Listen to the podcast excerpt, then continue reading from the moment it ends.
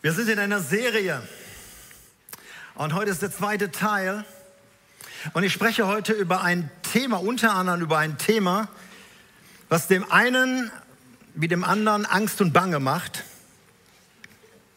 Und andere leben auf, wenn sie dieses Thema hören. Und das ist das Thema Veränderung. Ich liebe meine Gemeinde, weil sie einfach nicht stehen bleibt. Und weil sie nicht stehen bleibt, verändert sich auch ständig etwas. Veränderungen. Ich habe manchmal den Eindruck, ähm, gleich nach der Angst vor dem Antichristen kommt die Angst vor Veränderung im Leben von Christen, Kirchen und Gemeinden. Wenn man mal so eine Umfrage starten würde, was, wer fällt euch zuerst ein, wenn es zum Thema Veränderung geht? Ich glaube, Kirchen und Gemeinden würden irgendwo ganz am Ende der Reihe stehen, der Kette stehen. Denn äh, da verändert sich oft nicht so viel. Wenn du den Gedanken hast, in dieser Gemeinde zu bleiben oder überhaupt hier reinzukommen, dann musst du eins wissen. Die einzige Konstante in dieser Gemeinde ist es, dass es sich ständig ändert. Das geben wir dir mit Brief um Siegel. Und das wollen wir auch weiterhin tun und das haben wir bereits getan. Wir bleiben einfach nicht stehen. Wir gehen weiter. Wir hören zwar ab und zu hin, aber wir hören nicht auf, uns weiter zu verändern. Wir wollen aus dem Gestern lernen, aus dem wir kommen. Wir wollen heute mutig in die Zukunft gehen. Und deshalb stellen wir uns auch dieser Reihe. Und einer der Grundlagen in den letzten Jahren war immer wieder, wir schlachten unsere Kühe, bevor sie heilig gesprochen werden. Denn wenn es erstmal heilige Kühe in einer Gemeinde gibt in Form von Tradition, dann gibt es auch Anbeter dieser heiligen Kühe. Und die Lieder von diesen Anbetern lauten immer, das haben wir noch nie gemacht. Wo kommen wir denn dahin? Das geht doch nicht.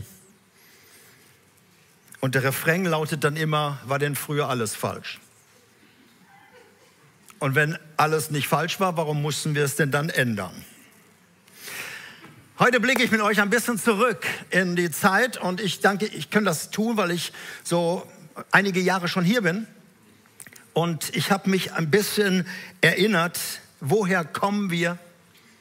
Und warum sind wir so unterwegs, wie wir zurzeit unterwegs sind? Du bist vielleicht seit einem Jahr hier oder seit fünf Jahren oder seit einer Woche oder heute erste Mal. Und ein bisschen den Weg aufzuzeigen, wo wir herkommen und ein Verständnis haben, warum wir nicht stehen bleiben. Die Treffpunkt Leben Gemeinde vor 10 oder 15 Jahren war komplett anders. Das werden einige gleich auch erzählen. Und in 10, 15 Jahren wird sie, vorausgesetzt Jesus kommt noch nicht wieder, auch komplett wieder anders sein. Jedenfalls so laufen unsere Pläne. Ich werde während der Predigt auch mal so zwei Menschen nach oben holen. Ein Urgestein der Gemeinde. Man glaubt es nicht, dass sie schon so lange hier ist, wenn man sie sieht. Und so ein Früchtchen der Gemeinde oder eine Frucht.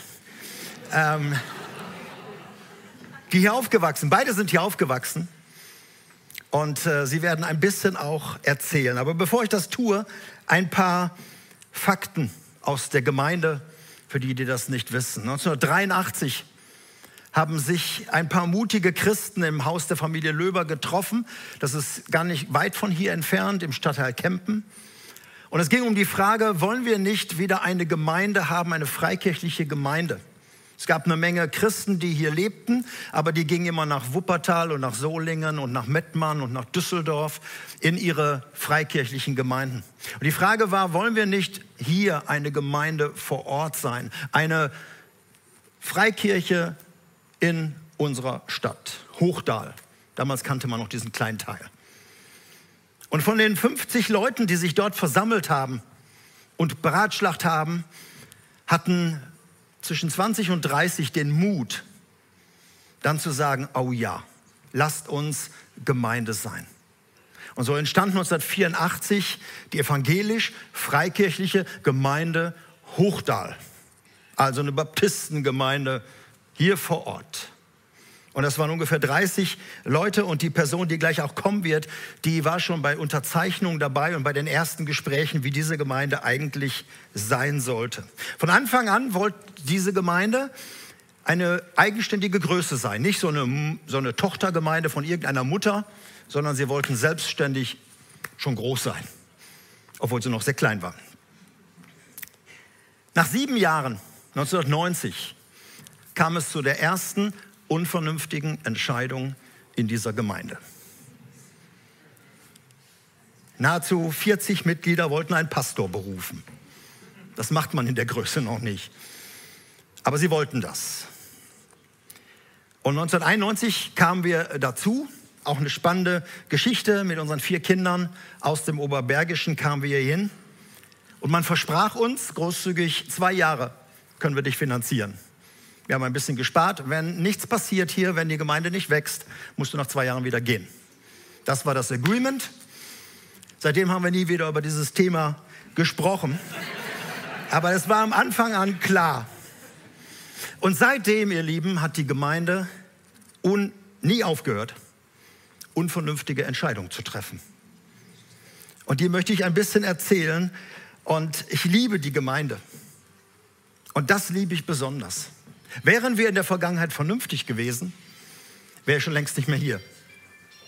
Und du wärst wahrscheinlich auch nicht hier. Wir wären auch wahrscheinlich nicht in diesem Gebäude hier.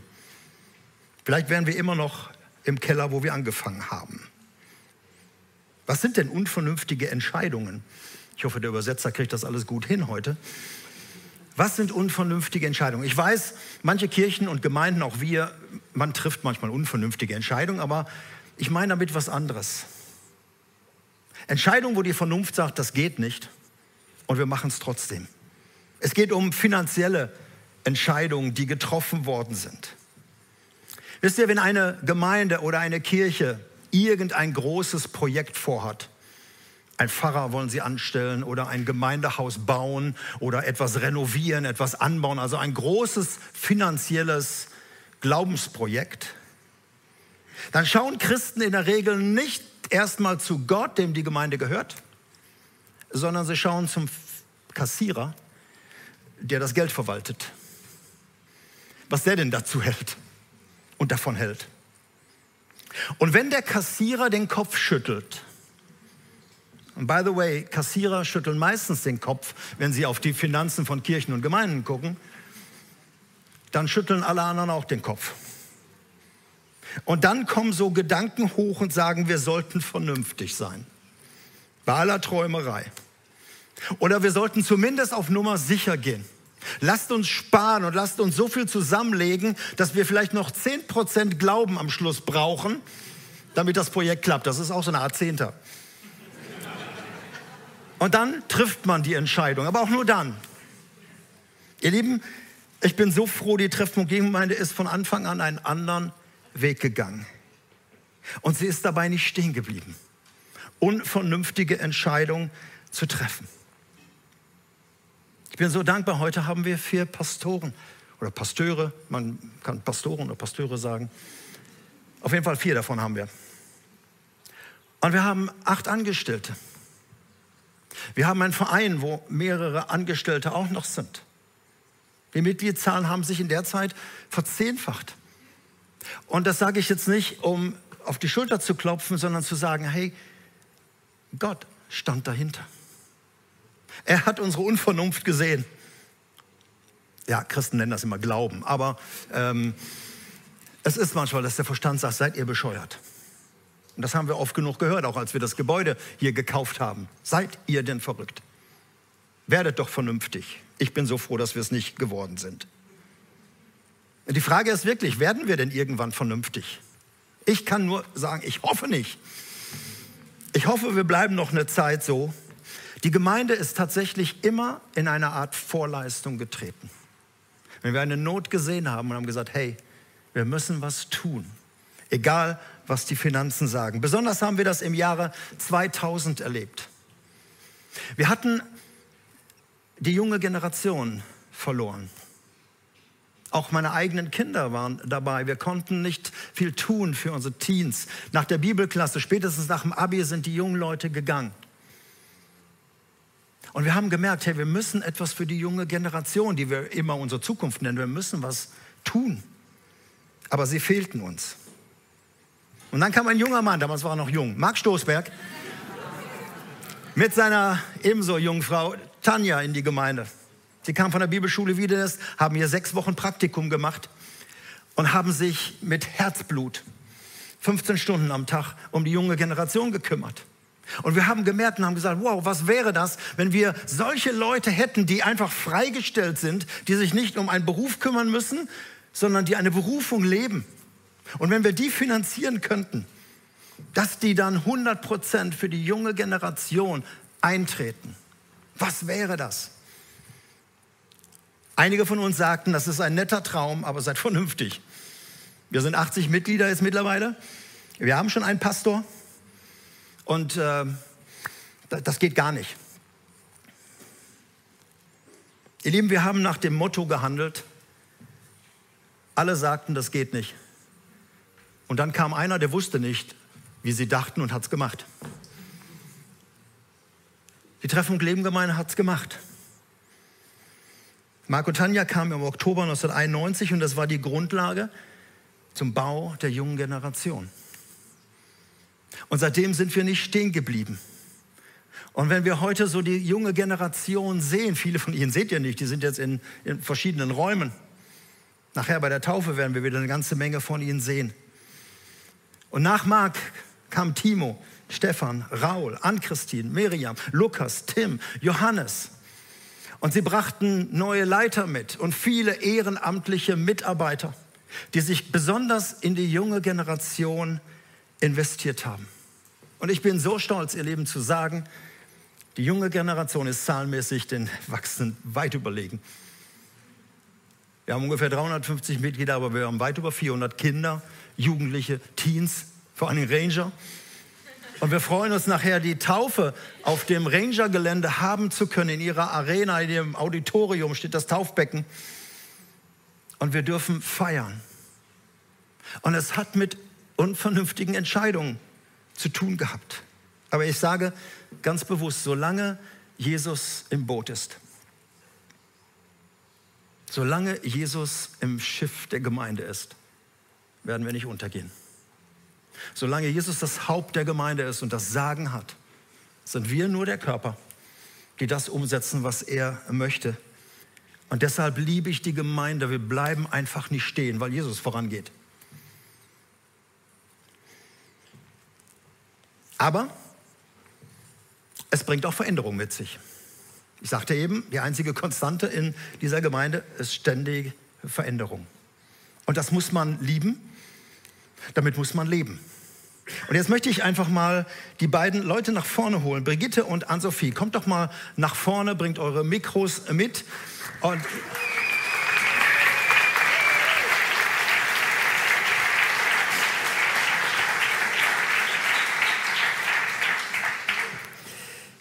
Genau, Ann-Sophie und Brigitte. Wenn Ann-Sophie der junge Hüpfer ist, dann ist Brigitte ein reifer Schmetterling in unserer Gemeinde. Und mit dir fange ich auch an. Du kommst gerade aus dem Nachtdienst. Ich sage das deshalb, man sieht das dir nicht an. Deshalb äh, finde ich das toll, dass du sagst, doch, das Interview möchte ich gerne machen. Herzlichen Dank, dass du ähm, hier bist. Ähm, Mann, die generelle Frage an dich. Liebst du eigentlich so, so persönlich von deiner Persönlichkeit her Veränderung oder bist du mehr so der beständige Mensch, der Angstschweiß kriegt, wenn eine neue Veränderung ansteht? Ich fürchte, ich bin da etwas kompliziert. Ich bin nicht entweder oder. Ich vergleiche das gerne mit, mit Standbein und Spielbein. Also ich glaube, mein Standbein muss schon relativ groß sein. Und dann habe ich Lust auf ähm, Veränderung und auf ähm, Neues und Herausforderungen. Und in meinem Leben würde ich sagen, es gibt ganz viele Bereiche, die sind konstant. Ja, und dann das, den, die Lust auf Veränderung, die habe ich dann gelebt mehr so oder lebe ich mehr im beruflichen Bereich. Und das passt für mich. Das ist, ja, ich brauche beides. Also nicht, nicht entweder oder. Kannst du mich nicht festlegen. Dich festlegen, Brigitte, das habe ich auf, aufgegeben. Ähm, du warst in der Gemeindeleitung auch mit, hast lange Zeit auch mit geprägt. Wenn ich dich so frage, welche Veränderungen im Laufe der Jahre war für dich einfach, wo du sagst, das war Zeit und das habe ich selber genossen? Aber ich muss dich auch fragen, welche Veränderung ist dir persönlich auch richtig schwer gefallen? Wo musstest du lange Zeit deinen Frieden mitschließen? Vielleicht hast du auch nie deinen Frieden mitgeschlossen. Also wir wollen ja ganz ehrlich sein. Aber fangen wir mit dem Schönen an. Ja, also mir fiel ein, du hast mir vorher die Fragen schon gegeben, mir fiel ein, eine Sache, die ich so richtig, richtig gerne mitgegangen bin, das war damals die Namensänderung. Wir hießen ja mal Kellerkirche, ne? man glaubt es kaum. Ähm, und der passte dann nicht mehr, hörte sich muffig an und das waren wir nicht. Und ähm, da war, glaube ich, Marc war auch schon mit dabei, Marc und Tanja und dann Treffpunkt Leben und da, da gab es überhaupt nicht, also ich bin sonst wirklich bei, bei Veränderungen immer wieder auch Bedenkenträgerin, aber da gar nicht bei der Entscheidung. Fand ich von vornherein klasse. Und ansonsten ist es natürlich immer so ein Ding, dass man im Nachhinein Sachen anders beurteilt. Nur meinetwegen der Umzug hierhin, denke ich, boah, toll, toll, toll, dass wir es gemacht haben. Das war ja auch ähm, ein Riesenschritt. Und damals ähm, war ich aber sicherlich eher auf, auf der Seite der Bedenkenträger und sagen, oh, hoffentlich geht das gut. Aber das, mich, mich motiviert das dann immer zu sagen, boah, Herr, ähm, gib deinen Segen, weil wir können es letztendlich überhaupt nicht abschätzen, was das heißt. Ähm, und ja, wir sind auf dich da geworfen. Von daher, ne, das war eine gute Entscheidung, aber das weiß ich heute. Wenn du mich damals gefragt hättest, weiß ich nicht, wie ich geantwortet hätte. Damals war 2003, 2004 haben wir dann dieses Gebäude eingenommen eben und seitdem leben wir hier drin. Jetzt sind wieder viele Jahre vergangen. Äh, die Frage so an dich persönlich heute, 2022, ja. 2022, was liebst du an der Gemeinde heute und wo musst du immer noch kämpfen?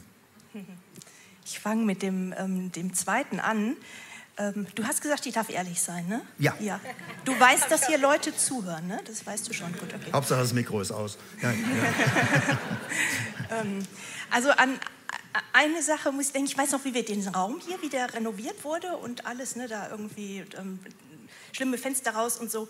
Und dann gab es da hinten eine Front, große Fenster und ich habe gedacht, oh Licht, Licht, Licht. Ich bin ein Mensch, ich brauche Licht. Ich glaube auch, dass das biblisch ist, übrigens. Ja.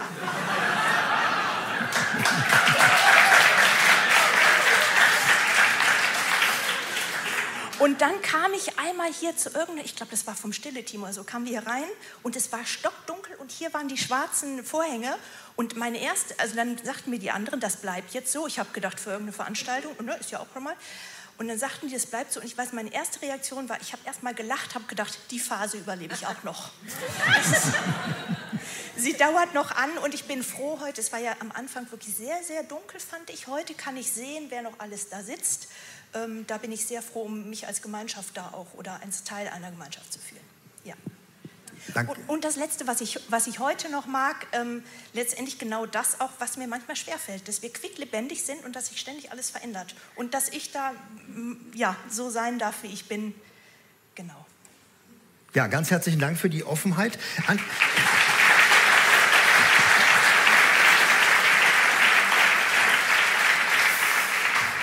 Anna-Sophie, du hast laufen gelernt in der Gemeinde. Ich glaube, ich habe dich auch gesegnet als Baby, erinnerst du dich nicht? Wirklich? Ähm, du bist groß geworden erst, dann ist deine Familie in die Schweiz gegangen. Du hast etliche Jahre in der Schweiz gelebt und bist dann irgendwann mit deiner Familie zurückgekommen. Diese Jahre, als du wieder hierhin kamst, du warst natürlich herangewachsen und, und ähm, aus, aus, ins Erwachsenenalter reingekommen. Was war die größte Veränderung, als du wieder aus der Schweiz hierhin kamst in die Gemeinde und gemerkt hast, ich bin wieder zu Hause? Ja, ähm, also ich meine, ich finde, dass die Gemeinde schon immer sehr, sehr familienorientiert oder einfach generationenübergreifend war. Ähm, das hat sich nicht geändert, aber was ich gemerkt habe, als ich wieder hingekommen bin, dass ich so zwei Drittel einfach nicht mehr gekannt habe. Also dass ich ganz, ganz viele alte Gesichter gesehen habe und die mich auch noch erkannt haben oder auch nicht. Ähm, und dass es sich das einfach in der Größe multipliziert hat. Das, hat. das ist die größte Veränderung. Oder auch zum Beispiel mit Füreinander. Ich weiß noch, früher ähm, war das auch schon der Anfang. Ähm, und da war da, glaube ich, so ein kleiner Container. Kann ich jetzt nur noch aus Erinnerung sagen. Aber ähm, wie das auch gewachsen ist. Und wie sich eben, was du meintest, was dir nicht so gefällt, ähm, aber wie sich der ähm, ja, Gottesdienstsaal verändert hat. Ist, also ich würde sagen, die Größe macht's aus auf jeden Fall. Also das ist die größte Veränderung, die ich jetzt miterlebt habe. Du warst dann einige Zeit hier und deine Familie ist wieder in die Schweiz gegangen. Die leben alle in der Schweiz. Ja. Was war eigentlich der Grund, warum du in Deutschland geblieben bist? Ähm, also ich bin in Deutschland geblieben, erstmal, weil ich eine Ausbildung mache zur Hebamme ähm, und die wollte ich jetzt nicht unbedingt abbrechen. Und ähm, zweitens war das auch total schön. Ähm, ich kannte hier noch, also ich hatte zuerst mal richtig Schiss, wieder nach Deutschland zu kommen, weil ich gedacht habe, ich bin nicht mehr in der Schule, ich kenne niemanden. Ähm, und dann, weiß nicht, ob ihr noch Ellie kennt, Ellie Utz. Ähm, das war eine gute Freundin von mir früher und die hat mich reingenommen in die Gemeinde. Und genau, die sind dann, meine ganzen Freunde, die ich dann hier gefunden habe, sind dann wieder ausgeflogen zum Studieren und ich war dann hier und hatte mir sogar auch überlegt, gehe ich jetzt vielleicht in eine Hillsong nach Düsseldorf oder einfach, wo auch wieder mehr junge Leute sind, weil in meinem Alter es nicht so viele Leute gab. Ähm, und dann kam mir zu Ohren, dass ein neuer Jugendpastor kommt und das Momentum College. Und ähm, ich hatte einfach den Gedanken, Anso, bleib mal hier und ähm, schau mal, was du mitmachen kannst und wo du dich mit einbringen kannst und ähm, ja, wo du selber auch mitwachsen kannst. Und ähm, ja, also das war auch die beste Entscheidung, weil das einfach so, so toll ist. Ähm, ich arbeite auch mit in der Jugend mit und ähm, ja, wie viel Freiraum auch der Lukas einem gibt ähm, und wie man als Team zusammenwächst und es ist einfach richtig toll, hier in der Gemeinde zu sein. Genau. Dann auch für dich die letzte Frage. Was liebst du denn? Was liebst du denn jetzt mittlerweile so an der Gemeinde, dass du sagst, das ist meine Heimat, das ist meine Familie, das ist Treffpunkt Leben? Ähm. Ausgenommen wir Pastoren. also, ähm, ich finde es ganz, ganz toll, wie viel Raum es für Kreativität gibt ähm, und sich einzubringen und Ideen zu bringen. Und äh, auch zum Beispiel im Lobpreisteam, ähm, wie viel auch der jungen Generation zugetraut wird. Und zum Beispiel an der Holy Spirit Night ähm, wurde auch die junge Generation gesegnet. Und ich finde es einfach so genial, wie man ähm, die junge Generation ausstattet und auch befähigt, Dinge zu tun oder Dinge in ihnen sieht, die sie selber noch nicht sehen und zum Beispiel auch auf Außeneinsätze schickt. Ähm, oder ja, die da so ermutigt. Und das ist, glaube ich, so wichtig, weil man heutzutage so viele Möglichkeiten hat, was man machen kann, ähm, aber keinen Plan hat, was man machen will.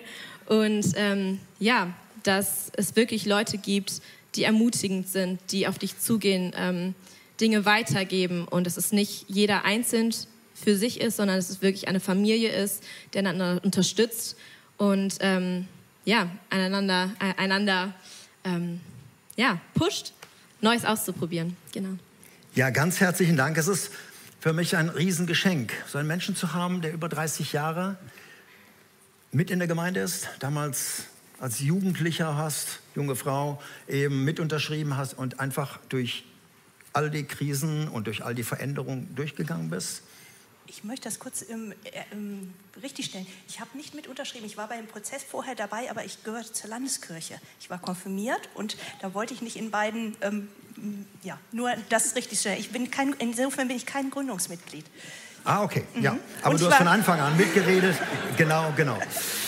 Und du bist groß geworden, warst eine Zeit lang weg und bist wieder hier reingekommen. Und das ist für mich einfach auch ein Stückchen Beständigkeit, obwohl wir uns viel verändert haben.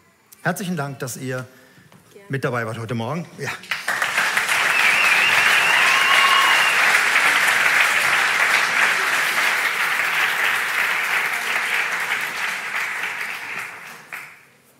Ich möchte auch etwas persönlich sagen, was so für mich die einschneidendste Veränderung in der Zeit war. In den vielen Jahren. Man geht mit, natürlich, und man ist begeistert und man liebt das aber man muss ja auch in Verantwortung treten. Und ich bin gekommen in diese Gemeinde als Pastor. Und ein Pastor kümmert sich um seine Herde. Ein Pastor liebt seine Schäfchen. Ein Pastor ähm, ist dafür da, dass es der Herde gut geht. Und solange die Herde überblicklich ist, ist der Pastor glücklich. Wenn die Herde aber immer größer wird, muss man entweder einen nächsten Pastor haben oder man muss halt sehen, wie man mit der Herde wächst. Und das war für mich eine der größten Veränderungen. Ich war wirklich mit dieser kleinen Herde lange Zeit unterwegs. Und ich kannte jeden, Ich wusste um die Schuhgröße von jedem. Ich war bei nahezu jedem Besuch. Ich wusste alle Veranstaltungen, die liefen. Ich war der Erste morgens im Gottesdienst und habe die Tür aufgeschlossen. Und ich war auch der Letzte, der gegangen ist. Wir hatten auch nur eine Tür da im Gottesdienstraum und äh, habe die zugeschlossen. Also es war eine tolle Familie. Und dann sind wir hier in dieses Gebäude gezogen, 2004. Wir hatten im Gottesdienst immer so 120 Leute da in der Hauptstraße und hier hatten wir jetzt Stühle für, von 250, dann 300, dann 400 aufgestellt. Und die Gemeinde wuchs. Und wir kamen hier hin und damals war ich auch noch Lobpreisleiter. Wir hatten zwei Gottesdienste, Viertel vor zehn einen Worship-Gottesdienst mit Abendmahl und Segnung, mit allem drum und dran und dann um 11 Uhr den Hauptgottesdienst. Und es war sehr viel zu tun. Und ich habe gemerkt, ich werde der Gemeinde nicht mehr gerecht und das fiel mir als Hirten sehr, sehr schwer. Und dann hat mein Coach, ich habe die ganze Zeit immer gute Coaches an der Seite gehabt. Er hat gesagt, Martin, du musst nach dem Gottesdienst auch gehen. Weil ich ihm gesagt hatte, ich finde das so schwer, dann ins Foyer zu gehen und mich mit Leuten zu stellen. Und tausend Leute kommen an mit Problemen, mit, mit Wehwehchen, mit allen den anderen Sachen. Und ich, ich, ich schaffe das alles gar nicht mehr. Und er hat gesagt, du musst gehen. Und das fiel mir unglaublich schwer, das Gelände zu verlassen, obwohl hier noch 100 Leute in den Räumen und draußen Kaffee tranken. Aber er hat gesagt, hey, wenn du nicht auf dich aufpasst, wirst du ausbrennen. Und du wirst dann verhindern, dass Gemeinde wachsen kann. Setz Leute ein. Guck, dass es delegiert wird. Aber achte darauf, dass du gehst. Und er hat mir den großartigen Tipp gegeben, du musst sehen, dass du vom Pastor zum Ranger wirst. Dass du dich nicht mehr um alle Schäfchen kümmern kannst dass du wirklich freigibst. Und das war eine Herzensentscheidung, für die ich Gott sehr dankbar bin. Ich weiß, mir haben Menschen das krumm genommen. Und mir wurde nachgesagt, der kümmert sich nicht mehr um die Herde, der hat was Besseres zu tun, der, den siehst du ja kaum noch. Damit müssen wir auch leben, wir auch als Pastoren, dass wir uns nicht mehr um jeden Einzelnen kümmern können. Aber das ist eine Veränderung, die wir gemeinsam gehen. Und dafür bin ich so dankbar, dass hier Menschen sind, die so viel Verantwortung übernehmen, die Kleingruppenleiter, die Menschen, die sich um die junge Generation kümmern. Wir, Marc hat das eben schon angesprochen, wir hatten am Freitag unser Mitarbeiterfest und es gab eine Motorradgruppe, die war unterwegs, die Frauenfreizeit war unterwegs, also viele Mitarbeiter waren unterwegs und trotzdem waren wir 160, 170 Leute, die alle da mit dabei sind und diese Gemeinde unterstützen. Und das finde ich einfach genial. Und ein letztes.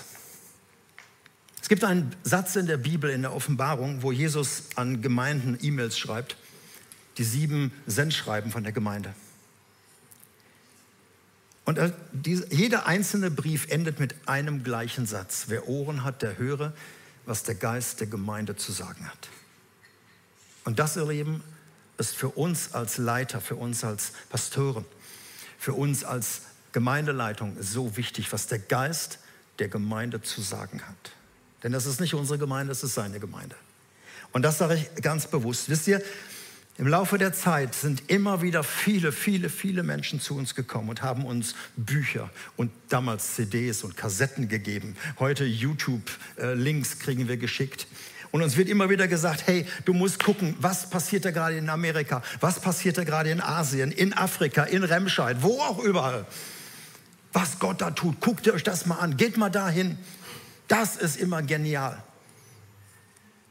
Und man läuft Gefahr, dass man schaut, was der Geist der Gemeinden in Remscheid sagt oder in Australien oder wo auch immer und nicht, was er hier sagt. Wir haben viel gelernt. Wir sind losgezogen und wir haben Gemeinden besucht im In- und Ausland. Und wir haben viel von ihnen gelernt. Aber wir wollten nie kopieren. Wir wollten nicht einfach was machen, was woanders läuft und was woanders Erweckung gebracht hat, was woanders gut lief, sondern einfach, was können wir lernen, was sagt Gott uns hier. Und das ist nach wie vor einer meiner grundsätzlichen Dinge. Gott, was möchtest du in Hochdal? Mittlerweile sind wir ja regionale geworden. Erkrath, Unterfeldhaus haben wir eingenommen. Ähm, Solingen, Mettmann, Köln bis hin an die holländischen Grenze. Also unsere Mitglieder sind mittlerweile sehr weit verstreut. Aber immer noch heißt es, wir wollen hören, was der Geist der Gemeinde sagt. Und uns dem stellen. Und deshalb bleiben wir unterwegs. Weil der Heilige Geist bleibt nicht stehen. Ich weiß nicht, wie viel Zeit er noch hat. Ich weiß nicht, wann Jesus zurückkommt. Aber ich weiß, dass er noch viel zu tun hat. Und deshalb freue ich mich auf die weitere Serie. Heute war ein bisschen Rückblick. Wir werden über Gaben und Talente, wir werden über die junge Generation noch nachdenken. Wir werden Momentum College noch hören. Alles Bereiche aus der Gemeinde. Also du portionsweise diese Predigten bekommen. Mein Gebet ist für dich und für mich, dass Treffpunkt Leben eine Heimat ist und bleibt für Menschen, die angekommen sind. Und gleichzeitig, dass wir immer wieder Ausschau halten zu Leuten, die noch nicht hier sind. Nicht, damit sie zur Gemeinde kommen, sondern dass sie zu Jesus kommen. Wir sind nur Beiwerk, wir sind nur sein Leib. Entscheidend ist, dass Menschen Jesus begegnen. Und dafür möchte ich beten, dass weiterhin Jesus Zentrum und Mittelpunkt von Treffpunkt Leben bleibt. Und dann machen wir gerne weiter unvernünftige Entscheidungen, wo manche Leute den Kopf schütteln. Aber solange der Chef Ja sagt, ist alles gut. Ich würde gerne noch beten. Vater, ich danke dir, dass du diese Gemeinde hier wolltest dass so eine kleine Gruppe von Menschen so mutig war, 1983 zu sagen, hey, wir wollen für Hochdal, für Erkrath Gemeinde sein. Ich danke dir für alles das, was du in der Zeit getan hast. Ich danke dir für all den Segen, ich danke dir für all das Invest, für all das Engagement, für all die vielen, vielen, vielen Gelder, die mittlerweile geflossen sind. Aber ich danke dir vor allen Dingen für den Segen, dass Menschen hier dich gefunden haben. Auch gleich, wenn wir zur Taufe rübergehen. Und das sind Zeugnisse von Menschen, die einfach sagen, ich habe mich entschieden, mit Jesus zu leben. Und ich möchte mich in dieser Gemeinde taufen lassen. Auf den Namen des Vaters, des Sohnes und des Heiligen Geistes. Und darüber freue ich mich. Und gebe dir alle Ehre. Amen.